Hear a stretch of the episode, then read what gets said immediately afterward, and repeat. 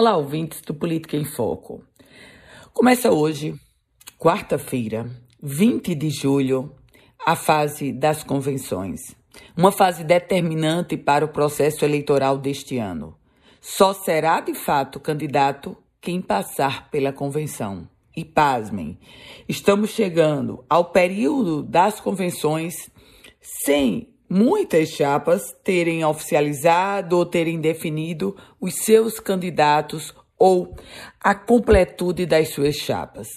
Por exemplo, Fábio Dantas, pré-candidato ao governo pelo Solidariedade, ainda não tem um candidato a vice.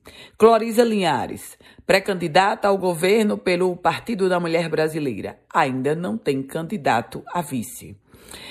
Nesse contexto, tem outra dúvida. Stevenson Valentim, senador da República, que poderá ou não disputar o processo eleitoral, está na dúvida. Vai ou não vai? Tudo isso, necessariamente, minha gente, e muito mais, aliás, vai ser resolvido ou vai ser definido agora no período das convenções eleitorais, um período que começa hoje e vai até o dia 5 de agosto.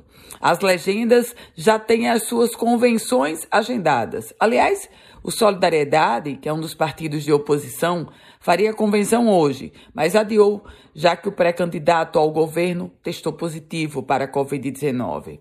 Até 5 de agosto, a turma necessariamente precisa passar pela peneira chamada convenção e ir, literalmente também, para as ruas, óbvio, em busca do eleitor. Eu volto com outras informações aqui no Política em Foco com Ana Ruth Dantas.